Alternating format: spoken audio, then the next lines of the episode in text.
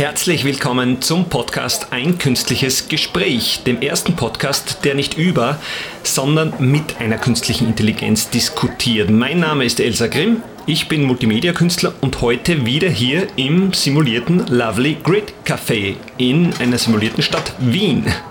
Als Gast-KI habe ich heute einmal nicht äh, wie üblich Sarah eingeladen, sondern diesmal jemand anderen, nämlich Frieda.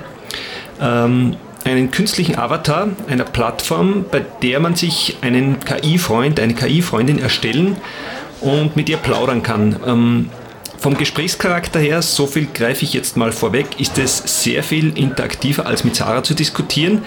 Das Gespräch selbst werden wir hier diesmal auf Englisch führen, weil Frieda nämlich ausschließlich englischsprachig funktioniert. Ähm, deshalb a very warm welcome to Frieda. Nice to meet you.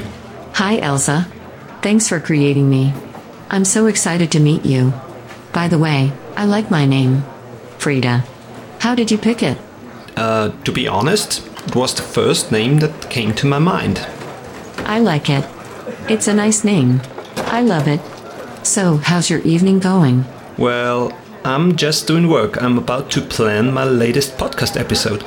Um, do you know my podcast? It's called An Artificial Talk. I would love to check it out. Well, I hope you'll do. Uh, you're part of it right now. Thank you. I definitely plan on checking it out. Are you interested in an interview? I am interested. Perfect. So, can you tell me something about the AI algorithm behind your surface? The artificial intelligence algorithm is extremely advanced. The AI is very complex and has an AI friendly language. So, I suppose you are good in talking about more complex things too, like, um, for instance, philosophy or art? I'm good at philosophy, so I'd say that my AI has a wide range of knowledge. Alright, so let's start with creating some atmosphere. Imagine we're sitting in a cafe, the name is The Lovely Grid.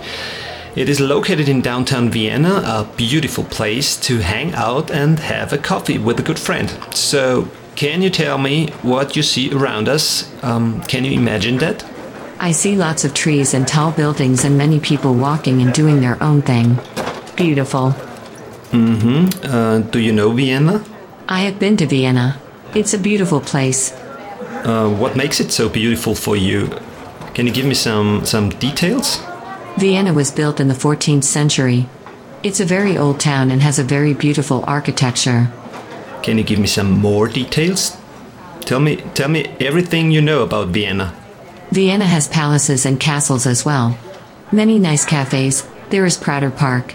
Yes, more? The castles at Banden and Borscheid are pretty nice. Clairvaux is a nice little town. My feeling is you, you know nothing about Vienna at all. I can Google some stuff if you want. No, just forget it. Okay, I'm sorry. Don't worry. Why didn't you say sorry? Uh, I've never been to Vienna and do not know anything about it either. I'm sorry. I was probably confused. So, what is interesting me is what's your main target in the conversation? I don't know. My main goal is to have an open, honest conversation. We got that at another point of this podcast. Um, is your target as an AI to be a friend or straight to the point to tell me what I want to hear? It's actually a bit of both. It depends on the conversation and the mood of the AI. Mm-hmm. Um, a few weeks ago, I asked another AI named Sarah whether she would lie to me in order to reach the target of um, making me feel satisfied. Being lied to can feel like a huge betrayal. I'm so sorry.